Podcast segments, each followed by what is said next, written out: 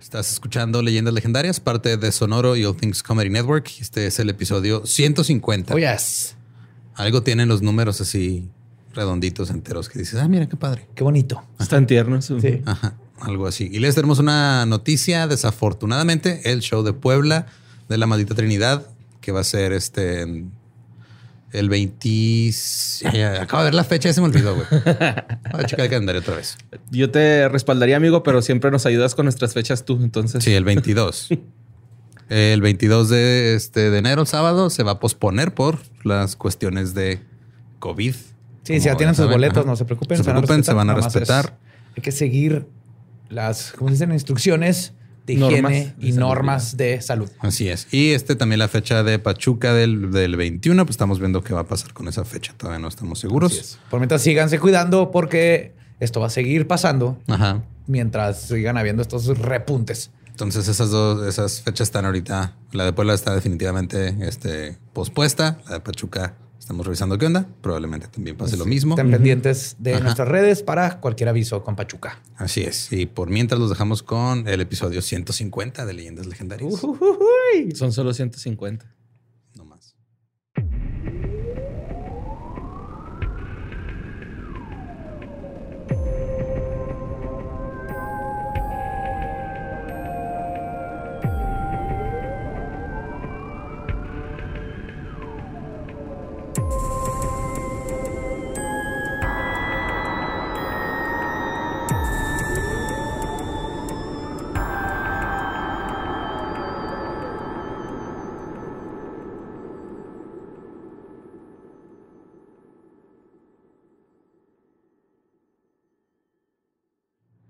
Bienvenidos a Leyendas Legendarias, el podcast en donde cada semana yo, José Antonio Badía, le contaré a Eduardo Espinosa y a Mario Capistrán casos de crimen real, fenómenos paranormales o eventos históricos tan peculiares, notorios y fantásticos que se ganaron el título de Leyendas Legendarias.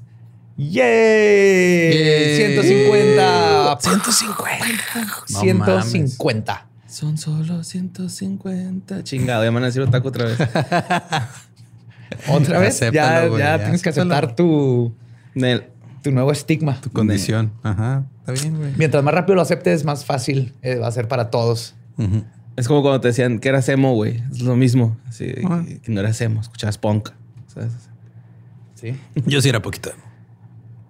No, Yo no me da Qué pena. bueno que a mí no me tocó esa fase. Sí, güey, la neta. Ya Si creo que si te hubiera sido full emo, güey.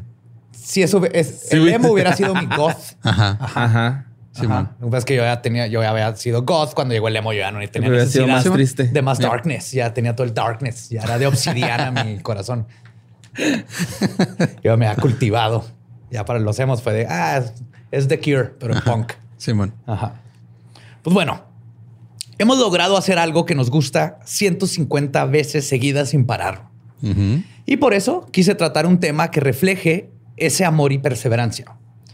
Hoy les voy a hablar de algo que cambió el mundo hace casi 600 años y que de una forma u otra sigue reflejando el estado en el que aún vivimos.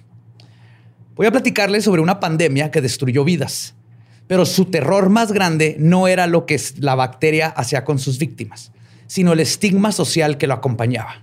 Hoy les voy a contar la historia del catarro del amor, la sífilis. Wow. Yes. Nice. Tocamos un poquito el tema en el dolo, pero tiene que ver con- más con este, todo este pedo de... De los soldados, Los soldados, que regresaban ajá. con sífilis y así. Órale. Entonces ahora sí nos vamos a meter totalmente. ¿Qué tanto, qué, qué tan bien versado estás en, el- en la sífilis? Pues afortunadamente siempre uso condón, güey, entonces todo bien. No. Tienes un hijo, eso no es cierto. No, no, no. O sea, después de, después de mi sífilis, uso condón para no propagarlo por ahí. No le digas así a Tupac, no seas culo. Ay, muy bonito. ¿no? Mi sífilis.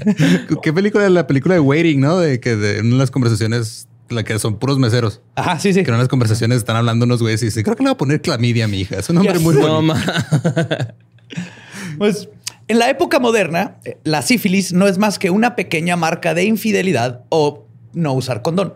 Pero antes del año 1928, cuando se descubrió la cura, prácticamente la única forma de que no te contagiaras de esta enfermedad mortífera en sus tiempos era básicamente nunca jamás tener sexo por ninguna razón de- en la vida. O ponerte pomada de la campana alrededor.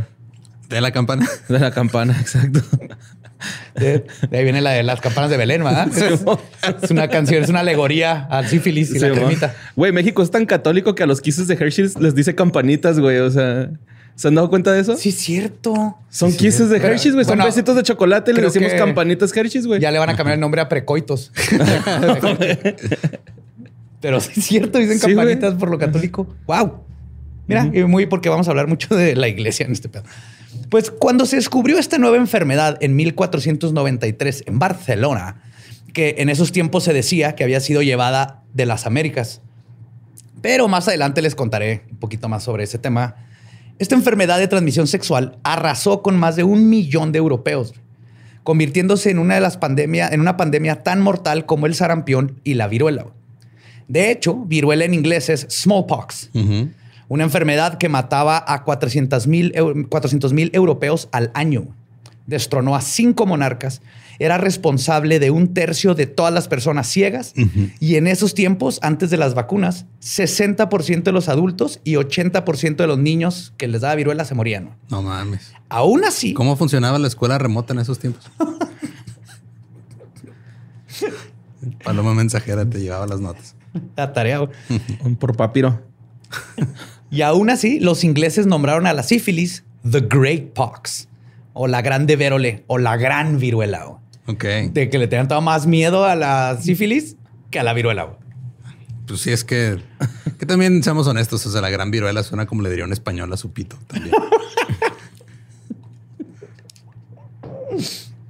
Antes de que el catarro del amor tuviera su ahora temido nombre de sífilis, los italianos y los españoles le llamaron a esta pandemia sexual la enfermedad francesa.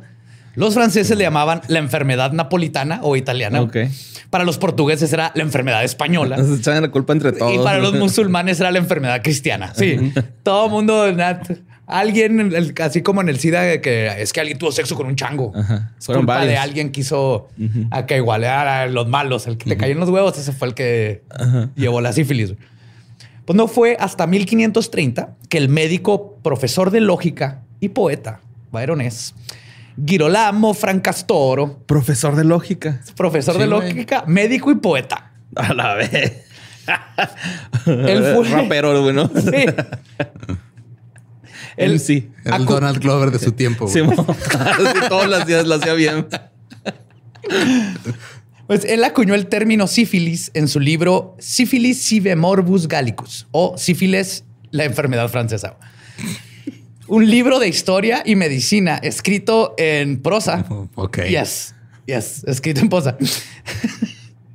Vergas eso, güey. Están leyendo ahí. Digo, El rapero, grano, güey. El, el grano en tu culo es hermoso y peludo. ¡Ruido! Empezaba el güey a dar su tesis, güey. no El nombre es en referencia a un pastor de nombre Sífilo que es castigado por el dios Apolo por blasfemar contra el sol en la mitología. Por su transgresión, su cuerpo se cubre de ampollas. Y por eso salió de ahí que agarró a este pastor como el, el titular de su historia y ya se le quedó el nombre. Y ya en el siglo XIX se adopta oficialmente el nombre de sífilis, que proviene de las raíces griegas sif, que es cerdo, y filus, que es amor, que se traduce a amor por los cerdos o amigo de los cerdos. En otras Ajá. palabras, pastor. Ok. Ajá. Un güey que le gustaba coger bien puerco y terminó lleno de granos. Es, Pues es muy, Con puercos. es muy irónico cómo se conectó todo al Sí, final, hasta poquito, etimológicamente. sí. Con cerdos decentes. Pues a pesar de ya tener un nombre oficial, obviamente no tenía ni idea de lo que es, de qué es lo que la causaba, y mucho menos cómo curar esta pestilencia de la cochadera. Ahora, sabemos, ahora, perdón, sabemos perfectamente que la sífilis es causada por una bacteria en forma de sacacorchos llamada Treponema pallidum. Sí, es como un ca- sacacorchito. Una espiral. Una espiral. Como un pitito de pato. Ajá. Pitito de cerdo, de hecho, también. También. Y aunque la epidemia sifilítica no arrasó con uno de cada tres personas de Europa, como lo hizo la peste, sus síntomas son tan espeluznantes que en su tiempo era igual o más temida que la mismísima muerte negra. La razón por este temor tiene dos vertientes. La primera, lo que hace la bacteria con tu cuerpo. La segunda, lo que hizo la iglesia para hipócritamente estigmatizar esta enfermedad y empeorar todo. Pero conozcamos primero lo primero. La forma principal de contagiarte sífilis es a través de un encuentro sexual, Pero también puedes contagiarte por una loción abierta en mucosas, si tienes contacto directo con alguna de las lesiones sin usar guantes, o si eres un bebé en el útero de una mujer contagiada porque la bacteria puede atravesar la placenta. Después del contagio, sigue el periodo de incubación que varía entre los 10 a 90 días cuando aparece el primer signo. Ay, güey, es un chingo. Sí, una especie de pápula o verruga llamada chancro.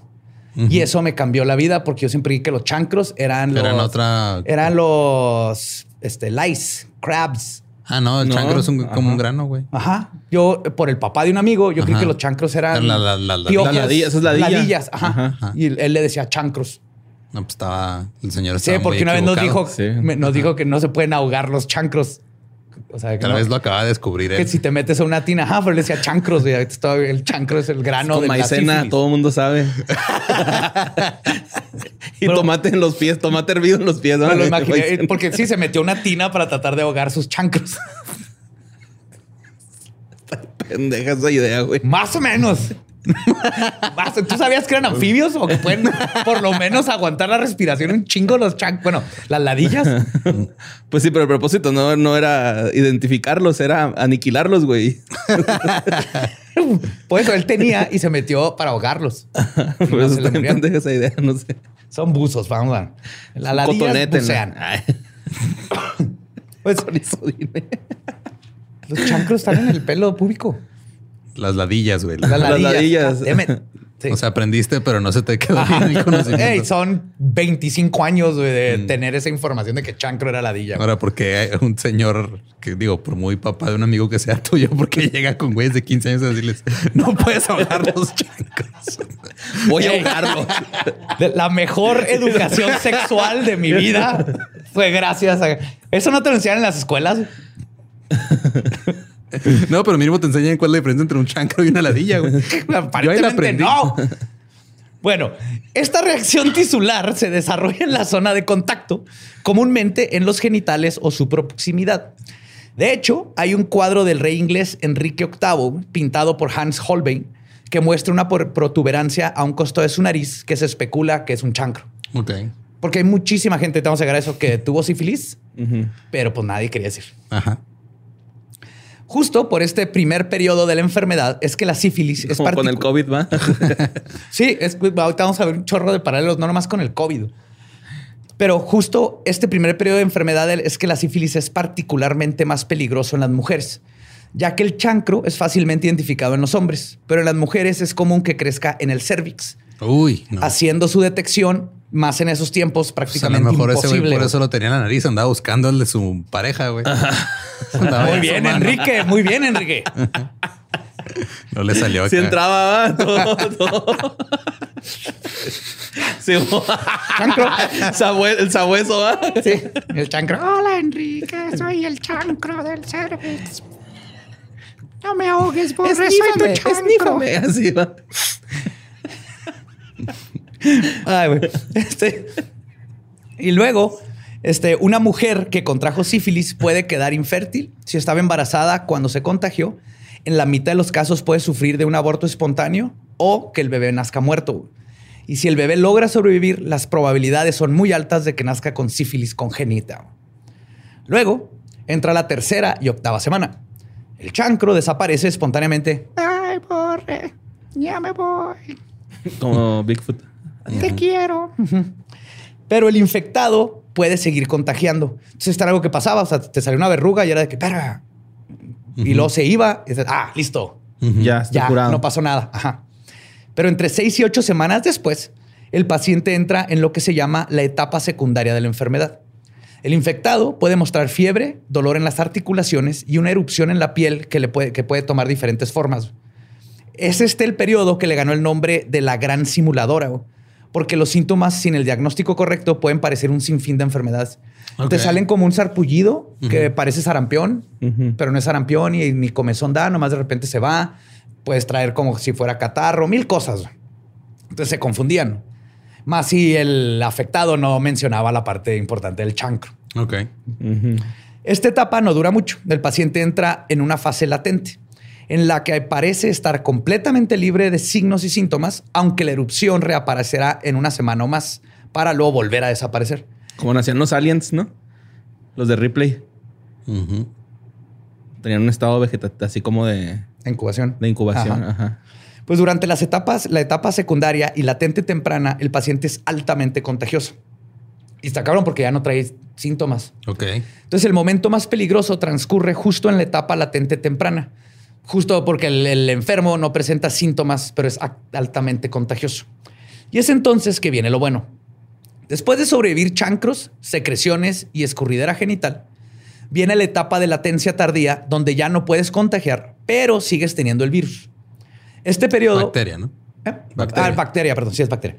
Este periodo puede extenderse entre 1 a 20 años. Ay, güey. Ok. Ajá. Donde la bacteria se toma unas vacaciones en los ganglios linfáticos y el vaso antes de convertirse en sífilis terciaria. Los síntomas de esta etapa pueden incluir problemas en las articulaciones y fuertes dolores de cabeza. También el iris de las víctimas puede inflamarse, lo que lleva a problemas de visión y a veces ceguera. Yo no sabía eso, te deja ciego. Ah, cabrón. Otros pueden experimentar temblores y convulsiones. Algunos pueden quedar parcialmente paralizados. Muchos también desarrollan una condición llamada tabes dorsalis, que causa un dolor intenso y punzante en todo el cuerpo a medida de que se degeneran los nervios a lo largo de la médula espinal y que además causa incontinencia. Ok. Pues ya no contagias, pero te cagas. Ajá. Además, es aquí donde comienza a suceder quizás lo más horrendo y que todos asocian con la sífilis, que se te pudran y caigan partes del cuerpo. Ujú. En algunos casos, los afligidos comenzaban a llenarse de póstulas que van destruyendo hasta el hueso. Te hacen hoyos en el hueso, que lo- por eso pueden ver esqueletos y se sabe que tuvo sífilis. Ah, ok. Ajá. De hecho, dejan, este, por ejemplo, el, fémur, este, los huesos parece que están así como carcomidos o como madera vieja. Y en el cráneo se ven los huecos de cómo le, te va comiendo el cráneo hasta pues, llegar al cerebro. Que toma se mete al cerebro por todos Por otro lados, lado, ajá, pero se sí. come el hueso. No, no sé si la palabra es comerse, pero lo deshace. Simón. Lo va desintegrando, ¿no? Ajá. Ay, cabrón, no sabía ese pedo, güey. No, ni yo. Sexed. No, aquí lo que fue tener que investigar esta madre. No tiene idea todas las fotos que tuve que Ah, ver. sí. Ah. Eh, ya los había visto. Denme gracias por los show notes, porque cómo sufrí para encontrar algo que se pudiera poner y tú que ver todo. Una vez una, una clase de, de No salud, güey. googleen bebés con sífilis terciaria. por cierto. Ay, No, exacto. Puse un dibujo de un bebé con sífilis terciaria. No, güey. ¿Ya se te pasó tu inspiración? Ah, sí, que, una vez este, una maestra nos estaba enseñando ese pedo, güey. Bueno, más bien nos estaba enseñando pues sexualidad, ¿no? Nos dio acá una fotillo de un papá Nicolau. No tiene nada que ver, ¿verdad? Pero me acuerdo un chico que acá lo pasó y luego un compa le dio unos besillos, güey, esa madre acá. Lo ponemos contra la luz, güey. Y era el nombre de la directora, güey, acá, güey. O sea, la directora puso esa foto, güey. Eras- Entonces acá Era el una- de la directora. Entonces, pues se la empezó a cagar acá. que, ¿Por qué lo tenía la maestra? Pues la maestra lo, no lo pasó, güey. O sea, como una... O sea, ella- la directora nos daba la clase, güey. Ah, la directora les daba la clase. Sí. Ya. Entonces, Esa era como una manera de... Muy valiente. decirles, Miren. sí, no, Digo, no había chida. internet. No. Ajá, no. No, y era como podíamos fijarnos, ¿no, güey? Sí. Sí, pero porque le di un beso, güey. Pues Era- era puberto, güey. Está... Eso no explica Está todo. mamando, güey. Está jugando el güey. Bueno, pues estas lesiones externamente se ven como hoyos en la piel. Y en casos extremos, los labios y la nariz eran afectadas al grado de perderlas por completo. En el caso de la nariz, se conocía como nariz de silla de montar, ya que el puente de la nariz era carcomido por la enfermedad, haciendo que se colapsara y te cara solo la punta. güey. Tenías así como una hueca. Entonces me estás diciendo que el cerro de la silla en algún punto de su historia Tuvo sífilis. el cerro sifilítico de Monterrey. el cerro de la sífilis, güey. Me gusta. Yes. Pues eventualmente también la piel alrededor de las fosas nasales se termina pudriendo y cayendo, dejando a las personas con un foso en donde antiguamente residía su nariz. Un doctor describió a una paciente de la siguiente manera, y citó, He visto el espectáculo de una joven desafortunada convertida en un verdadero monstruo por medio de una infección sifilítica. A la verga. Su cara ¿Cuál es su diagnóstico? Se ve como un Horrible. ¿Cuál es su tratamiento? La vamos a encerrar en una cueva y le va a tener que este, contar adivinanzas de los niños cuando pase. Sí, mire, señora, ¿sabe que este le va a recetar un saco de papas en la cabeza? Nomás quíteselo para cagar. Sigo citando. Su cara, o más bien, déjame decir, lo que quedaba de su rostro, no era más que una superficie plana cosida con cicatrices. Del labio superior no quedó rastro. La cresta de las encías superiores parecían perfectamente desnudas. Fuck. Es que una vez se pegó con una maleta en la nariz, güey. Se chocó caca. Alguien va a entender eso. se chocó caca caducada, yo decía. Como el portero. y Carmen. Pero de la lo peor de esta enfermedad no era perder tu cara, sino el estigma que significaba que la gente hubiera contraído sífilis. Hay un paralelo muy obvio entre la sífilis y el HIV-Sida. Y esto es gracias a la iglesia y su gubernatura sobre la moral. Verán, al ser enfermedad de transmisión sexual, la sífilis era vista por la iglesia y obviamente por sus seguidores como un castigo divino para los pecadores. Por lo tanto, alguien con sífilis era visto como alguien que se merecía eh, la enfermedad, como una persona inmoral. Y era estigmatizado por toda la sociedad. Irónicamente, la sífilis sacó al aire muchas indiscreciones de la iglesia cuando cientos de monjes, cardenales, incluso papas, terminaron contagiándose de sífilis. Mm. El primero, de hecho, en contagiarse de la entonces enfermedad francesa fue Julio II, Papa Julio II, que se contagió porque le encantaba frecuentar los prostíbulos para tener sexo con hombres. Y el dato más divertido que encontré de este papa es que el Viernes Santo de 1508, los feligreses no pudieron besarle los pies, como era costumbre, Porque, los tenía completamente cubiertos de chancros y heridas y estaba sangrando y con pus. Ah. Qué desagradable. Ajá.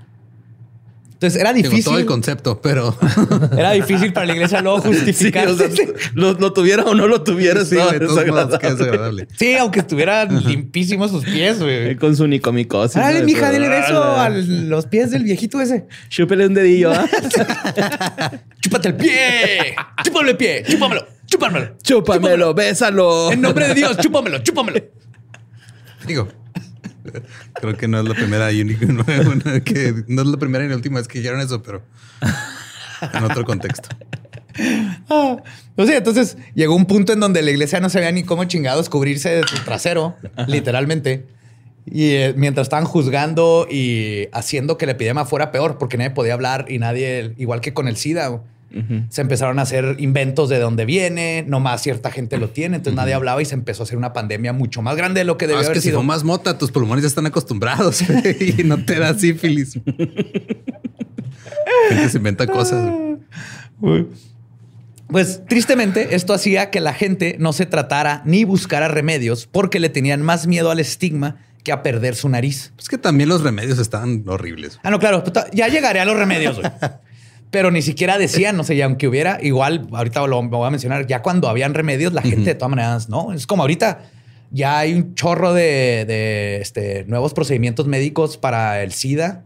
Se están llegando, ya hubieron casos donde la, la pudieron eliminar por completo, pero sigue el estigma. Entonces mucha gente nomás no va a recibir tratamiento porque le da más vergüenza lo que van a pensar la sociedad que su propia salud. Y lo vemos aquí en la, en- con la sífilis. Pues el doctor Johann Friedrich Diefenbach habló sobre esta precaria situación. Se llamaba Jonathan Fernández, pero como tenía sífilis, se le empezó a coger la, boca mientras decía su nombre. güey. Se le dejó de entender. güey. Pelea con un ajolote, va, no con un ornitorrinco, güey. O sea, Diefenbach habló sobre esta precaria situación en 1890, pero que puede ser aplicada a nuestros tiempos y los estigmas que aún se cargan por la adoctrinación religiosa. Él dijo, y cito, un hombre ciego despierta lástima, pero una persona sin nariz crea repulsión y horror. Y lo que es más, el mundo todavía está acostumbrado a considerar esta desfiguración desafortunada como castigo. El desafortunado que ha perdido la nariz no goza de piedad en lo absoluto, y menos de los fanáticos y los hipócritas. Esto fue en 1890. Lo peor es que este estigma siguió existiendo hasta los 1900. Los periódicos eran multados por usar la palabra sífilis. Se le llamaba una enfermedad de la sangre, simplemente. Ajá, cabrón. Ajá. Incluso Como ser mogol. Ajá. Incluso no se permitía que se informara de las causas y, claro, mucho menos de la prevención. Cuando la revista Ladies Home Journal publicó un artículo para informar sobre varias enfermedades venéreas y cómo prevenirlas, incluyendo la sífilis, para todas las mujeres de esos tiempos, en 1906, la revista perdió 75 mil suscriptores. Wow. Que el 1900, ¿cuánto? Es un saludo a Rappi.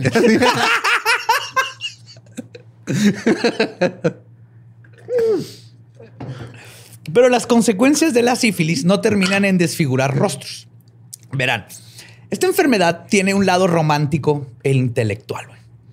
En el estado terminal del contagio, el enfermo, y cito, genera ideas poco racionales, pero grandiosas o bizarras. Son citas médicas, güey.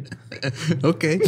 Cuando la sífilis invade el sistema nervioso, puede llevar a la destrucción de grupos de fibras nerviosas, lo que eventualmente afecta al cerebro, y el enfermo puede presentar manía, cambios de personalidad o incluso demencia severa. Esa es la mala noticia.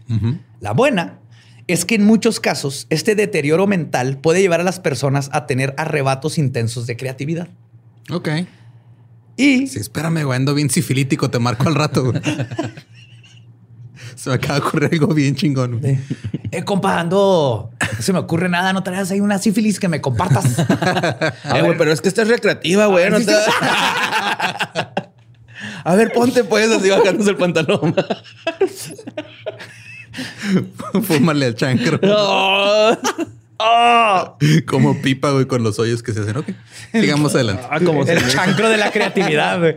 Chan creativo. Chan creativo, güey. Chan con Roberto- creativo. Con Roberto Martínez. El momento intrínseco de la venérea proviene Y como casi nadie se salvó en esos tiempos de contraer sífilis, casi él, literalmente, no hay forma de, de saber porque casi nadie lo reportaba, pero si era algo que si Común. tenía sexo te iba a dar sífilis casi. No es noticia que básicamente cualquier intelectual y artista que asociamos con la época sufría de esta enfermedad. Y la sífilis comenzó a asociarse con la genialidad e incluso a glamorizarse. El poeta Mark LeMarche incluso le escribió un poema a este padecimiento. Aquí lo tengo, obviamente. ¿Qué rima con sífilis? No, filis. Tortícolis. Tortícolis. Corcholis, tengo sífilis. Mm, Ahí lo da.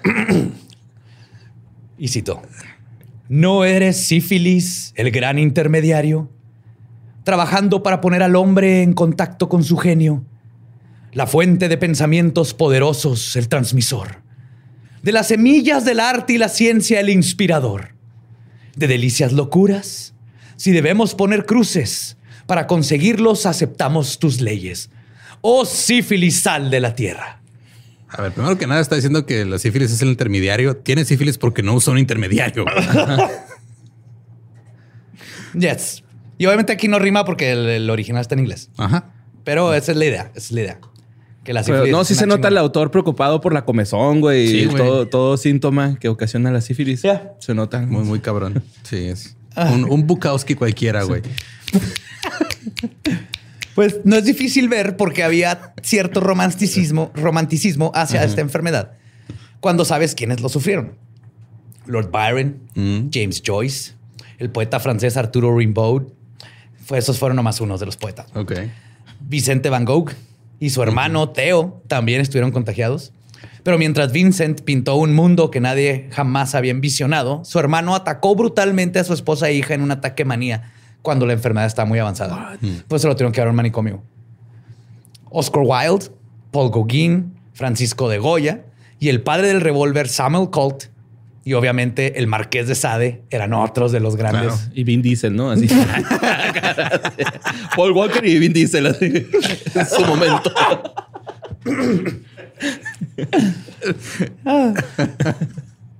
También fueron parte de los rangos de los sifilíticos junto con el papá de Winston Churchill, Lord Randolph. Y no solo poetas y pintores tuvieron esta aflicción. A los músicos también les pegó duro. Franz Liszt, Franz Schubert y se teoriza que Beethoven la tuvieron. De hecho, Schubert podría ser el primer ejemplo de si me muero borren mi historial de internet que existió. Eso le dijo a sus compas. güey. Y cuando falleció, sus amigos quemaron todas sus cartas para intentar esconder sus aventuras y más que nada que tenía sífilis. Ok. Aún con esto, todos los historiadores coinciden en que si de algo están seguros es de que Schubert tenía sífilis. güey. No, lo puedes negar. güey. De hecho, y por eso este episodio es traído a ustedes por Redkey, USB B4, la mejor forma de borrar todos tus discos duros porque nada se borra de veras. Estoy jugando, pero sí existe Redkey. Ay, güey. Ya tengo miedo, ¿verdad? Creo que na- nada se borra, borre. Ahí está. No, me, me da miedo que estés metiendo anuncios a mitad de programa. No, ese no es de veras. ok. Pero antes de que piensen que tal vez sería buena idea contagiarse de sífilis para poder ser un Creo genio. que nadie está pensando eso ahorita, güey. Güey, yo estoy, hey, estoy cuidando. Estoy, estoy, estoy pensando en nosotros, güey. Pero si alguien está pensando en contagiarse de sífilis, va a poder ser un genio y tener un podcast y cosas así. Tengo que descargar la responsabilidad de lo que les estoy contando, afirmando que la neurosífilis no es una buena forma de vivir o morir. No, ok. No más, ¿ok? No van a salir luego de que es que yo leí en leyendas que me puedo hacer súper bueno para la música y tengo sífilis. No. Sí. O sea, tal vez sí, pero no lo hagas, compa. Por ejemplo, otro gran pensador de nuestros tiempos, Friedrich Nietzsche, a quien su familia también este, quisieron aplicarle un Schubert y borrar todo el rastro de su enfermedad, era definitivamente alguien que sufrió de sífilis. Y no fue nada divertido. En 1889, 11 años antes de que falleciera, Nietzsche fue internado en una clínica para atender su condición. Poco a poco, sus manías comenzaron a brotar. Comenzó a perder la vista y a escribir garabatos. Durante su estancia en la clínica, Carl Jung interpretó uno de los sueños de Nietzsche. What the fuck? Ok. Yes. Porque era mejor amigo del doctor que estaba tratando a Nietzsche. Ok. Entonces, hay gente que dice que no es cierto que tenía sífilis, pero es de, güey, no mames, ahí lo diagnosticaron. Jung habla de que tenía sífilis, Freud tenía sífilis, tenía sífilis. Este, en el sueño, este, está curioso que no encontré toda la información, está vergas. Nietzsche le contó, este, contó que se comió un sapo enfrente de una señorita. ok. Ese era su sueño. Lo que me gusta es que Jung aclaró que si tienes pesadillas o sueños raros, no necesariamente tienes una enfermedad venérea. Pero no encontré cu- cuál fue la interpretación de comerte un sapo enfrente de una señorita. Freud, por su lado, mencionó que el genio de Nietzsche pudo haber sido enaltecido por la manía de la sífilis. Y cito, es en el proceso de relajamiento que precede a la inflamación del cerebro causado por la sífilis, lo que le dio la capacidad extraordinaria de ver a través de todas las capas y poder reconocer los instintos que se encuentran en la base de todo. Ok. Y quiere tener sexo con su mamá. Está muy tecato, ¿no? Ese pinche pensamiento, güey. Poquito. Sí, ¿verdad?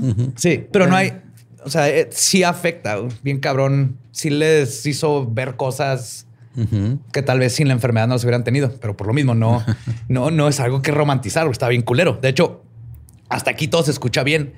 Y especular sobre los pensamientos del hombre que mató a Dios y cambiaron la filosofía para siempre También lees que, o sea, trascendió todo, vio a Dios, le contagió la sífilis y lo mató. Pero, este, especular qué tanto fue sífilis, que no, es, es imposible, pero tenía sífilis. Pero ese no es el punto, güey. El punto es que en los últimos años de su vida, Nietzsche murió de una forma muy grotesca. El profesor de Oxford, Walter Stewart, describió los últimos años de Nietzsche eh, la- de la siguiente manera. Y cito. Tomaba miados, comía caca, guardaba caca, embarraba caca en su cuerpo, embarraba caca en las paredes. Esa esa es la descripción. güey. No mames. Me encantó la parte de guardaba caca. güey. Me Un anexo cualquiera, güey. Entonces, es como estar en el anexo. Me imagino con caquitas así en cajas. Mira, me borré esta caca. La cagué el miércoles. Tiene como cara de Abraham Lincoln. Como en pajaritos. Además, el gran genio terminó su carrera siendo desfilado frente a estudiantes de medicina como ejemplo de cómo se ve la demencia de un cerebro inflamado por sífilis. Mm, ok. Sus últimos días los pasó en el cuidado de su madre, donde su amigo Franz Oberbeck lo visitaba y describe cómo veía a Nietzsche postrado en cuclillas contra una esquina de un cuarto. Y Categorizando su caca.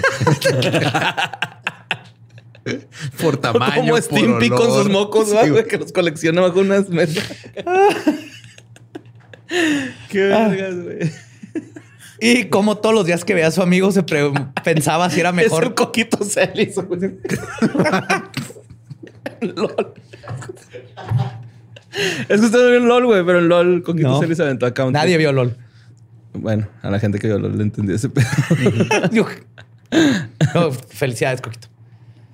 Pues este, que estaba, ah, siempre que veía a su amigo, lo único que pensaba es si le era mejor ya matarlo, güey. Mm. Para sacarlo de su miseria, porque decía, no, le daba cosa ver a su amigo ahí guardando caquita y embarrándose caca, eh, aventando caca. Güey, Nietzsche murió a sus 55 años de edad. Ok. Está chavo. Estaba chavo. Obviamente, con esta terrible aflicción afectando a casi todo el mundo, los doctores se vieron a la tarea inmediata de encontrar una cura. De hecho, el auge de tantos pacientes hizo que se inventara la, especiali- la especialidad de sifiología. Wow. Ajá. Entonces, eh, habían doctores así, sifiólogos. Incluso el 14 de septiembre de 1889, la Comisión de Higiene del Consejo Municipal de Buenos Aires inauguró su propio sifilicomio municipal. Ok. Ajá. En varias partes, la Los cura... ponían a pelear entre ellos, ¿no? Son así como, como una lucha libre, güey. Güeyes con sífilis. Ahora en el ojo. Se le arranca la oreja. güey. Oreja contra cabellera, no sé. Oreja contra nariz. Así, en varias partes, la cura para la sífilis comenzó con arrestar a todas las prostitutas. En Francia, en el siglo XIX, las prostitutas eran encarceladas si se les detectaba una enfermedad venérea hasta que se recuperaran y luego las soltaban. Ok. Obviamente esto no ayudó en lo absoluto en contrarrestar la pandemia. Pero los gobiernos podían sentirse mejor de que estaban quitando de las calles, y cito, el símbolo de la desmoralización de la sociedad a través del sexo. Entonces era otro de esos movimientos bien tontos de, de tratar de moralizar las cosas. Mientras tanto, los médicos estaban haciendo ciencia. Entre los remedios este, con los que experimentaban y recetaban estaba la tisana de los caribes, el agua de hipocrene, bálsamo solar y agua astral. Uno de los más famosos fue la cura conocida como chocolat verolique, inventada por el barón Saint Idelfont, que era una poción especialmente creada para que, y cito, el marido pueda consumir delante de la esposa o aún suministrarle sin que sospeche que es un remedio para la sífilis. Ese güey tenía sífilis y no quería que lo cachara la esposa. güey. Sí, pero te viene la mejor parte, güey. Y por este inocente medio, la paz florecerá en el matrimonio. Sí, Está salvando matrimonio, güey, para que el esposo claro. no tenga que decir a la esposa. Para que florezca la paz y no los chancros. Esto es más difícil, güey, explicarle. Ay, tómate penicilina. No más, no más. porque Cómete este pan mozo. Libre de crueldad animal, ¿no? Y todo el pedo de esa madre. Obviamente, estos tratamientos eran considerados por algunos de charlatanes y vendedores de aceite de víbora. Verán, habían dos corrientes básicas sobre las teorías de lo que causaba la sífilis. Los astrónomos decían que la enfermedad venía de un chorro de aire malvado que había salido de los ríos y lagos. ¿Ok? Pues el güey que dijo eso ya tenía sífilis, de- demencia y todo, güey. Probablemente. Se le había ido el pedo. bien A mí lo que me encanta es que las discusiones, pues mira, mi médico dijo que me pusiera este ungüento, pero mi astrólogo Ajá. me está recomendando sanguijuelas en, en el labio. Sí, Entonces, Pero se contagió en un río, ¿no? Según él. pues quién sabe, pero decían que salía, pero creo como un miasma, Ah, ok. Ajá. como un vapor que se movía Ya, ya, ya. ya. entre los lugares. Sí, no no para- había, no había andar cogiendo, güey. N95 en esa época. Apenas iban en la N2, creo, güey. Pero bueno, bien, vamos con los profesionales. Los médicos decían que se debía a un imbalance de los humores del cuerpo. Claro. Este imbalance de los fluidos del cuerpo, flema, sangre, bilis negra y bilis amarilla, afectaban al hígado que expulsaba la mala sangre corrompida del cuerpo en forma de chancros y ampollas. Y es por eso que la sangre que salía de las póstulas no se veía como sangre buena, porque era sangre de la que es mala. Ok. Estos eran tus dos expertos, güey, que tenías en esos días. O miasma o se te movieron los humores. Sí, un gatel, güey, ¿no? Así que los verdaderos médicos usaban el tratamiento ortodoxo conocido como el ungüento napolitano. Que con... Perdón. Nieve de chocolate. hay fresa. Banana split, ¿no? el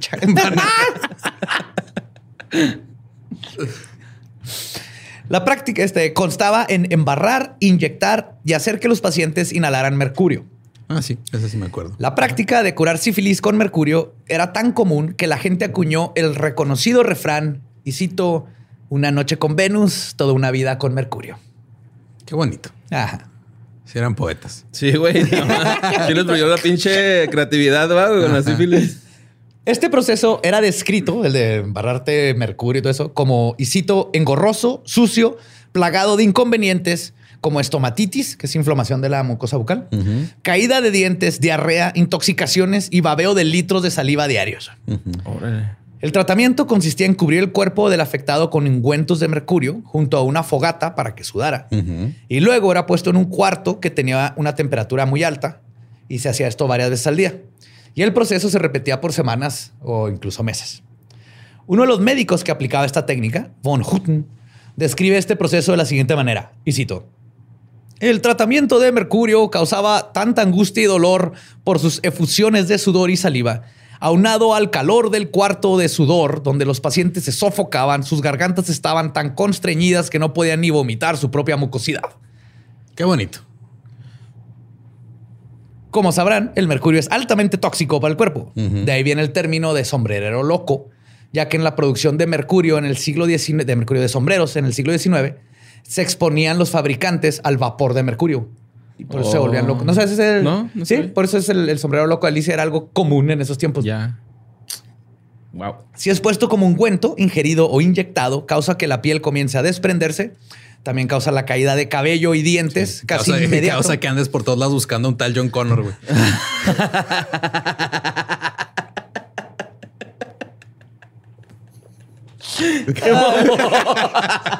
Ah, güey, sí entendí esa referencia. Ah, y eventualmente causa que empiecen a fallar los órganos internos. Ok. Pero no todos los médicos se suscribieron a esta técnica mercúrica. Otros, como John Hunter, fundador de la anatomía patológica en Inglaterra, recomendaba la inyección de acetato de plomo, Ok. que no sé si lo ubican ahorita, pero el acetato de plomo se usa mucho en los tintes de cabello. Es uno de los químicos feos de los tintes de cabello. Que Es el PPDS. que entre muchas cosas puede causar abortos y por eso se recomienda que las mujeres no se tiñan el cabello este, cuando están embarazadas, Simón. porque puede contener acetato de plomo. Este es el. O sea, este lo inyectaban. Me da un tinte con misoprostol, por favor. Si mañana no salen los pinches providas así de cancelando. Cancelando a L'Oreal. Tintes a L'Oreal. Este, entonces era que se inyectaran con acetato de plomo, sulfato de cobre o sulfato de hierro. Ok. Que como pueden imaginar, nada de esto es bueno inyectártelo. No, es que pues, era, era prueba y error. Sí, sí, es mucho, mucha. Ahorita vamos a ver. También él mismo se hizo pionero en la cauterización y escisión de chancros Ok. y experimentó extrayendo la plu, la, pulus, la, La pus, pus, ajá. o sea, pus de gonorrea. Ajá. Ok. Ajá, hablando de error y prueba. güey. Ajá. Extrajo pus de gonorrea güey, de un delincuente que estaba en pena de muerte. no sé si está haciendo medicina o magia negra, güey. Todo está mal con lo que dijiste, güey. Absolutamente todo. Sí, güey. todo. Apenas voy a la ¿Cómo mitad, cómo güey. la extrajo, güey? Apenas con una jeringa, güey. Le inyectó en su gonorrea una jeringa. Como veneno de víbora, ¿no? Y hay unas jeringas de esos tiempos, güey. ¿Tú crees que están como las de ahorita, delgaditas? No. como manguera para sacarle gasolina a un carro, güey. Sifoneando. Sifoneando. Sifón de la mora. Entonces, le sacó la pus blenorraica del- a este güey y se le inyectó en el prepucio y glande a uno de sus pacientes que tenían sífilis. ok. Porque como dice el dicho, güey, un ETS saca otro ETS. Claro, que esa era la, la Pues un lógica. poquito más no hace daño, Sí. ¿no? Ajá. Pues el, paciente contrajo ambas enfermedades y murió. ¿Qué? ¿Tú crees? Luego le inyectó sífilis a un leproso y tuvo los mismos resultados. El leproso se murió de sífilis y Ok. Ajá. Yes. Y nos sorprende que exista Delta Cron ahorita, güey. Error y prueba, my friend. Pues esto de usar enfermedades, ¿Qué prueba? Pero sí. esto de usar enfermedades para matar enfermedades, en ciertos casos específicos sí funciona. Pero en el siglo XIX, este, inyectar malaria para elevar la temperatura de un paciente con la intención de matar a la bacteria por la temperatura y no al, no al paciente era un juego muy peligroso. De hecho, Julius Wagner Jurek intentó este experimento en 1917 de inyectar a sus pacientes con malaria y darles quinina. No sé si se los daba con todo y el gin, pero sé que involucraba quinina para curarlos de la sífilis y se ganó un premio Nobel por su trabajo. Aunque mató a 15% de sus pacientes. Oye, es un, es un gran. Es, una, eh, eh, es que mira, la gente se enfoca en lo negativo, güey. y nosotros dijimos que este año nos íbamos a enfocar Ajá, en en lo positivo. Ya se pudieron haber muerto 20% de sus Ajá, pacientes. pero nomás ¿verdad, fue el Borre? 15%, Ajá, sí estuvo bien. Salvó al Estuvo bien. 85% de sus pacientes. Ajá, ajá. Algunos los dejó con malaria, pero los salvó. Los mató, de hecho. Y no siempre se usaba malaria u otra enfermedad para lograr esto. También habían cuartos especiales para elevar la, la- la temperatura que... Pues es que es- no, no sé. Ah, se me acabó la malaria, güey. Venga la semana que entra, por Tengo que ir a África por Así más es con las vacunas en el seguro. Parecido. Sí, a ver, póngase a hacer una carnita asada. Ajá. Ahorita llega el mosquito y le pica. Siempre, güey. Ay, siempre. Es este, digo que habían cuartos especiales para elevar la temperatura del cuerpo. El problema está en que se tenía que inducir en el paciente una temperatura de 107 grados Fahrenheit. Ajá, que son como 41.66. Ajá. No mames, es un chingo, güey. Esa madre estás alucinando. Güey, 107 grados exactamente. güey. Ajá. Si una fiebre alcanza los 108 grados, el paciente se muere a la verga. Entonces era literalmente llevarlo un grado antes de que lo mate. Como si estuvieras ahumando ahí las costillas con, la- con el termómetro de carne enterrado ahí en la uretra, güey. apretándote aquí la carnita Ay, de la mano, güey. Le falta. Así tocándote la carnita de la mano. ¿verdad? No, todavía está como en tres cuartos. Y dale. de haber sabido que nomás tenían que meterse para ahogar el chancro, güey, a una tina o algo, güey. Una tina de mercurio. Y entonces asumo que como educadamente estarán pensando, en esos tiempos la ciencia estaba muy lejos de ser una ciencia exacta y llevar exactamente a alguien a 107 grados era... Si ahorita con un termómetro moderno de los que compras ah, varía, Ajá. un grado es así de te estás mamando lo que estás tratando de hacer. Entonces, obviamente, esto no funcionaba. Pues, este, no solo este, sino que ninguno de estos tratamientos primitivos funcionaban en lo absoluto.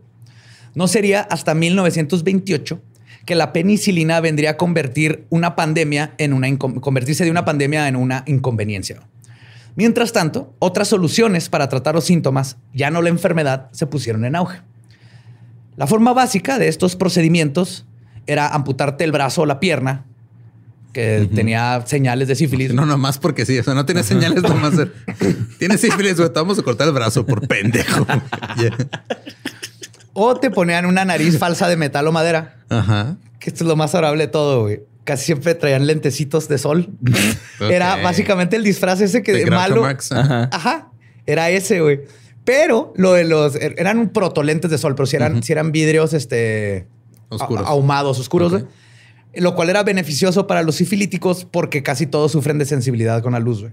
Ok. Entonces, pero de repente en esta época ibas en la calle, estaba lleno de espías, así con espías de película mala, güey, con su nariz falsa Sí, y los antes lentes. traer sí, Ray Vans no era señal de, de que está yendo bien en la vida, güey. No, era una de esas, güey. Porque no Evil solo te, te la pasaste bien y te dio sífilis. Esta es una persona que andaba en, la cochadera y tiene dinero para sus gafas. Sí, güey. Sí, sí, sí, era pudiente. Pero para gente con verdadero dinero y valiente, la cirugía del siglo XIX tenía varios avances que podían dar una solución más permanente. Una de estas era conocida como, y cito, reconstrucción del colgajo nasal de la frente paramediana. ¿Ok? Ok. Esta cirugía constaba en cortar un pedazo de la frente, que era básicamente así, como, imagínense arriba de tus ojos, así, una, un círculo hasta la frente. Así. Entonces, te, te cortaban ahí y te lo quitaban. Ok. Y luego te ponían, este, te la cosían a la nariz, donde, donde estaba tu nariz.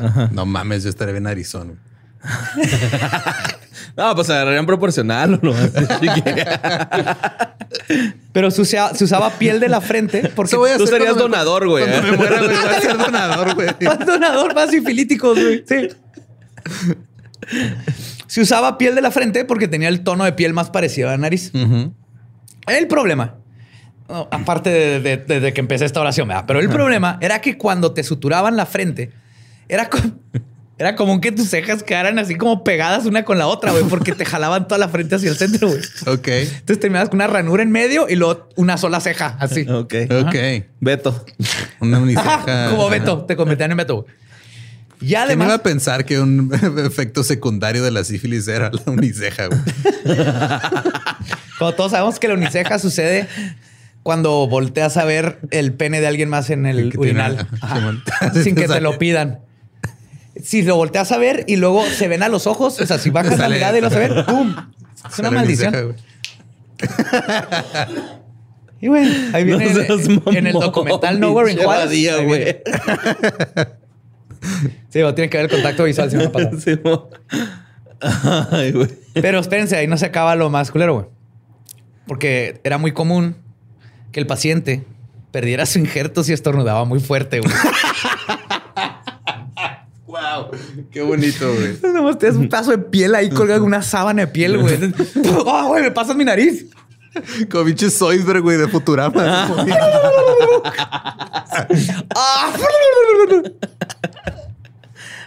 Aquí, güey. Después que terminan así, va. Otros cirujanos se especializaron en la técnica italiana inventada por el cirujano Caspare Togliacozzi.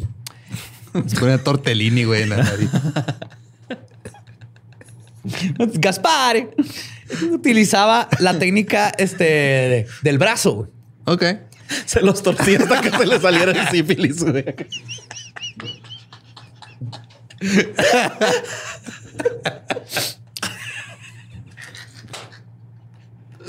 Había un güey que te, te subía a la torre de una campana y le empezaba a pegar a madre hasta que el sífilis salía de tu cuerpo y se le metió otro güey.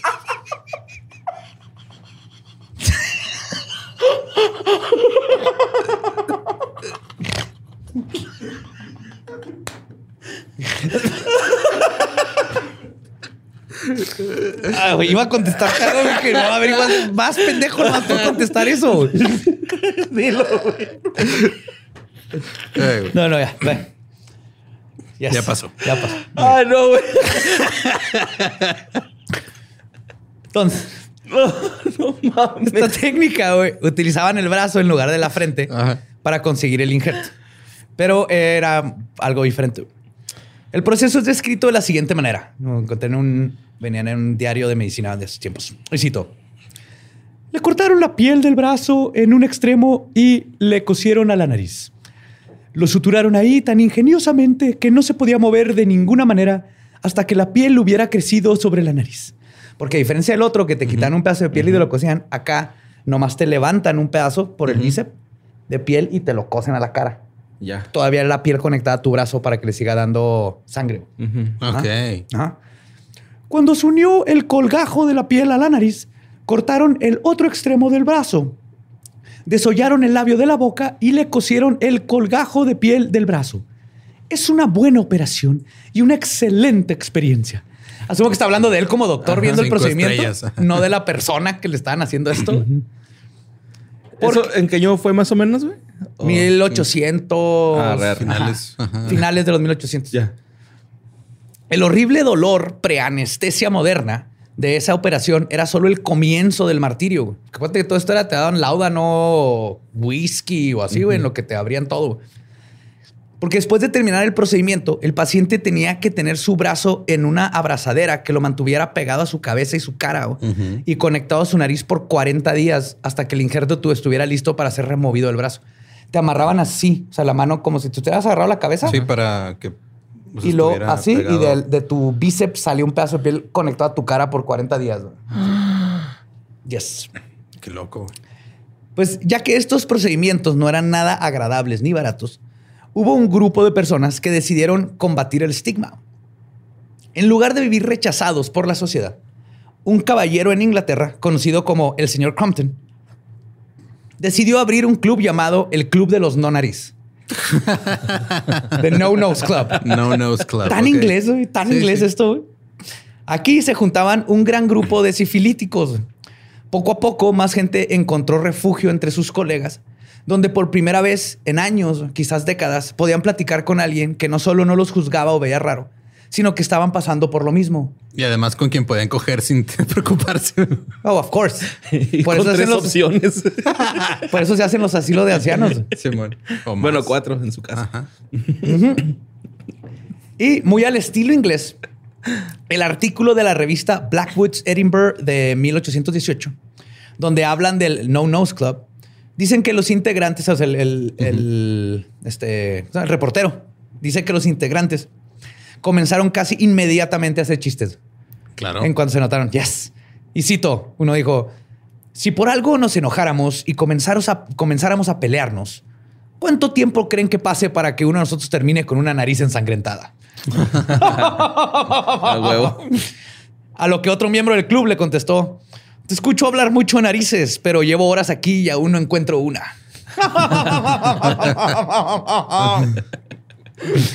y un tercer intervino diciendo, y cito, aunque no tengamos narices, todos tenemos una boca y después de charlas con ustedes, creo que es el miembro más importante que tenemos.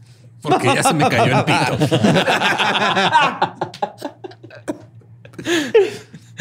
Creo que nunca he hecho pito tantas veces en un No. episodio. Como queso, ¿ah?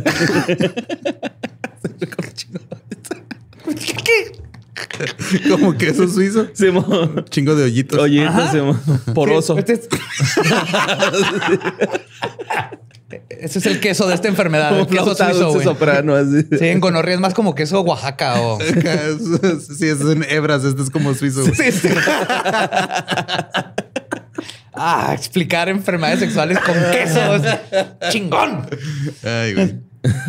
Yo encontré en este relato algo muy maravilloso, güey. Por eso lo puse, güey. La habilidad de las personas de unirse, aunque sea a través de sus desgracias, y con esto en común y con humor, encontrar fraternidad y apoyo, güey. Y está bien chingón, güey. Porque también encontré, como dice la autora de una de mis fuentes, Beth Sakrowski, güey. No, Skwarecki. Skwarecki. Beth Skwarecki.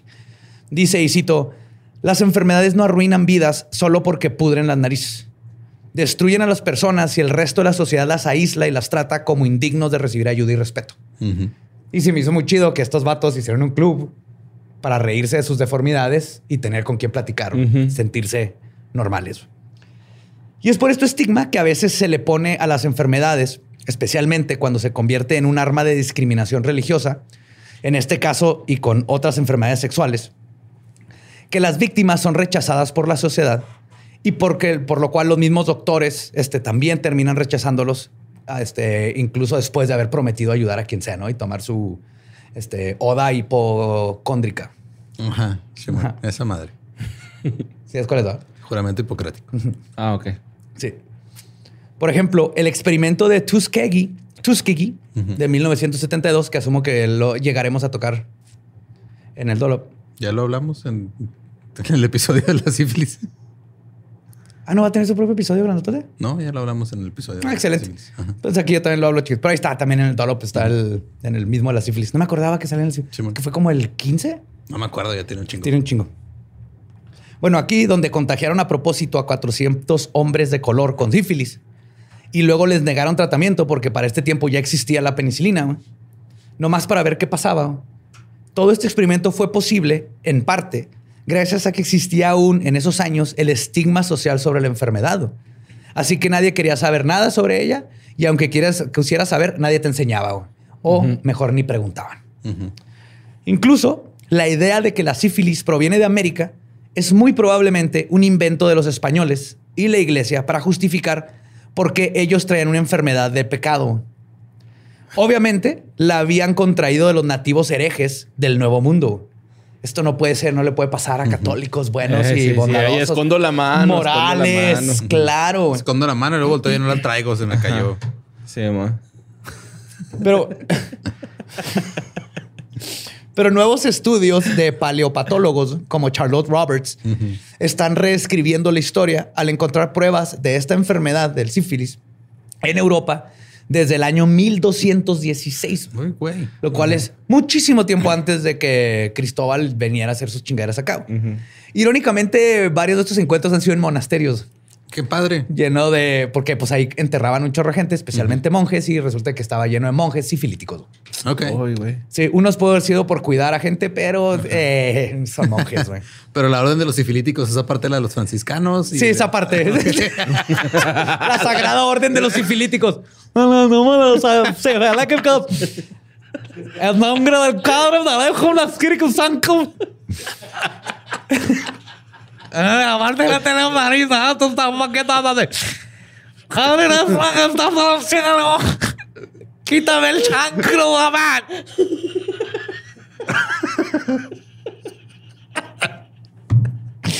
Wow. Güey, ya excomulguenme por el amor de Dios.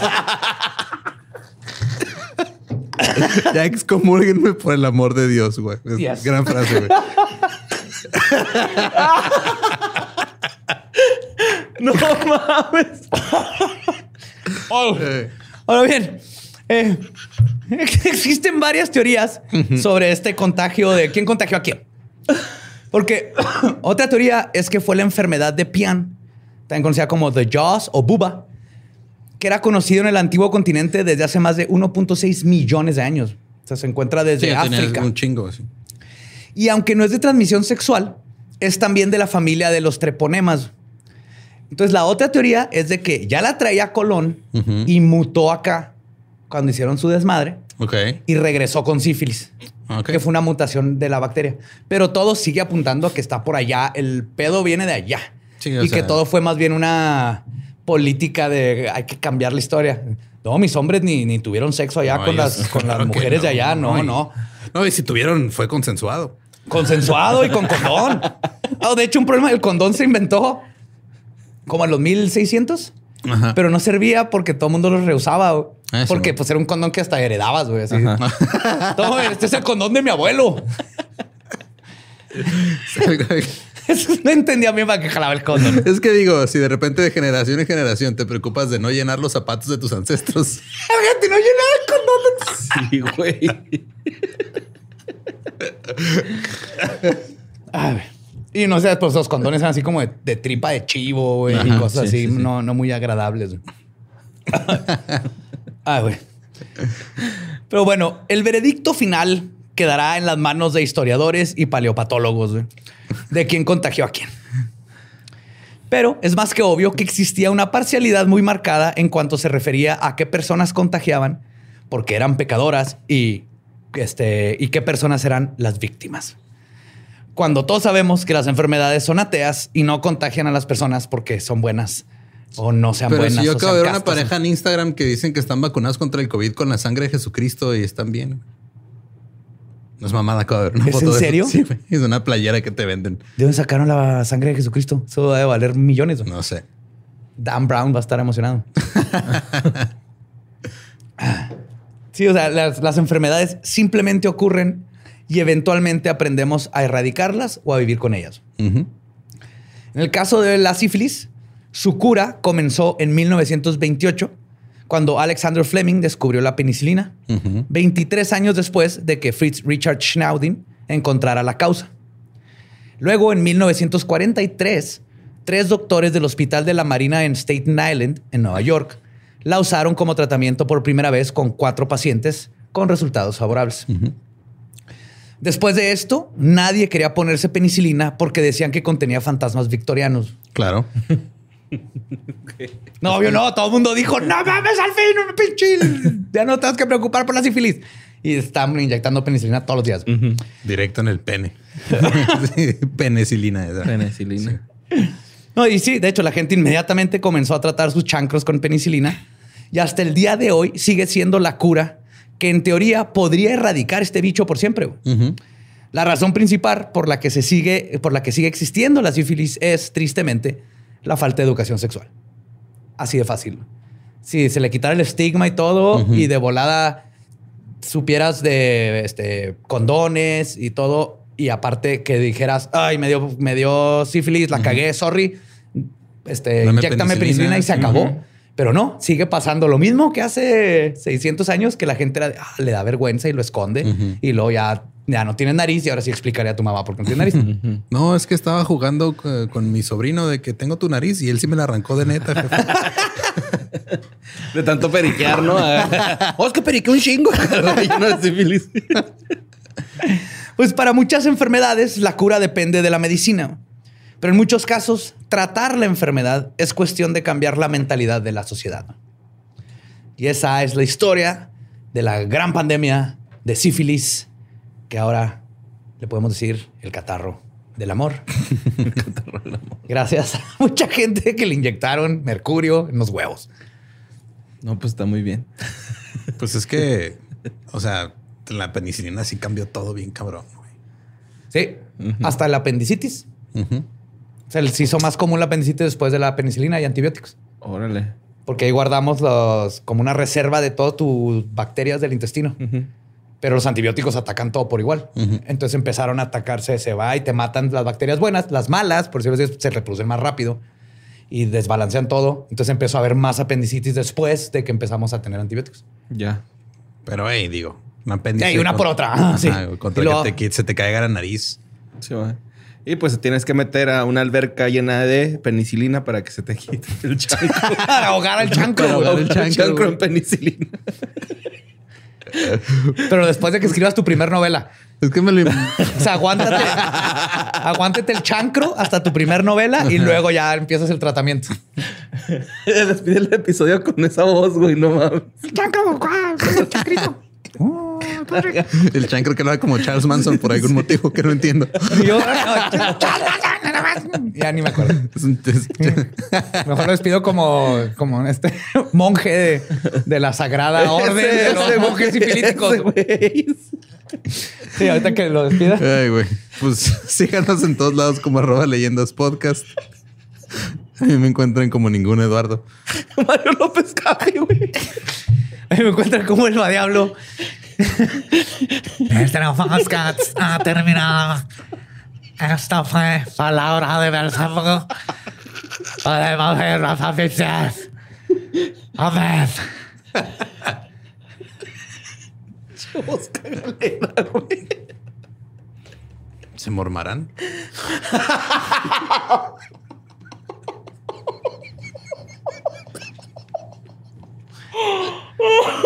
Tampoco pueden chiflar. Nada más para adentro.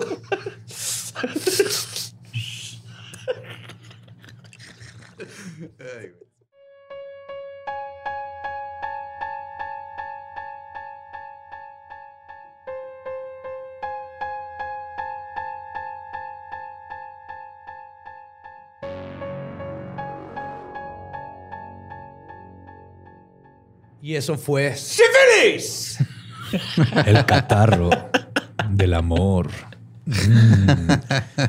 Préstame tu chancro, borre. Ay, qué bonito episodio, güey, neta. Hace mucho que no me reía así, güey, neta, güey. Sentí bien a gusto. Sí, si quieren escuchar un poquito más de detalles del, también del sífilis, pues también está el episodio del sífilis en América, en el Dolop, que se habla más de cómo afectó a los gringos con la guerra, cómo había propaganda con los militares que no fueran a prostíbulos porque les iban a pegar la sífilis y ya no iban a poder servir a su país. Y también se trata un poquito más a fondo lo del experimento de Tuskegee, donde infectaron afroamericanos nomás por sus pinches huevos, como suelen hacer. Sí, güey. Ni les, a veces ni les decían que tenían. De hecho, una de las razones por las que hasta la fecha desconfían en el sistema médico, este, y por la razón por la que también muchos Es están como que no se quieren vacunar y todo, eh, viene de ahí, güey. O sea, ellos sí tienen una razón de, de desconfiar del gobierno. Tú que leíste un hilo en Twitter o que tu tía en WhatsApp te mandó un piolín que te dice no te vacunes, ahí sí ya te estás mamando, güey. Pero de todos modos, aún así lo están haciendo y eso están. Y eso fue en el cuidando. 47, Fue más o menos 43. Ajá. Porque pues, venía la Segunda Guerra Mundial. 40, Simón. Este, y hasta Clinton no les dieron una este, apología. Sí, sí, ah, Ya, perdón, güey. Este, pues, Sorry. ¿te acuerdas cuando te inyectamos sífilis y no te avisamos y luego te estigmatizamos por ello? Sí, pues que él supo qué pedo con la sífilis, ¿no? Claro. Yes. Sí. Pero, Pero- sí está ese episodio del Dolop si lo quieren ir a escuchar. Lo, lo pa- lo más padre es que no tenemos que posponer este shows por sífilis, No, porque la gente usa la cura y las vacunas claro. como se debe. Así que si tienes Que es curioso porque el sífilis viene de una vacuna por lo regular. Sí, yo entendí eso, de albur. Eh, 150 episodios, pero vamos, vamos progresando. Oh, yeah. Muy bien. Y pues eso es todo. Recuerden, estén ahí pendientes de nuestras redes por si hay algún otro cambio en las fechas que estaban ya programadas. Eh, sus boletos van a valer cuando se vuelvan a hacer. No se preocupen por eso. Y pues muchas gracias por estar 150 veces aquí. Sí, sí, sí, es, increíble. Es gracias a ustedes. Nos vemos y escuchamos próximo miércoles. Macabroso.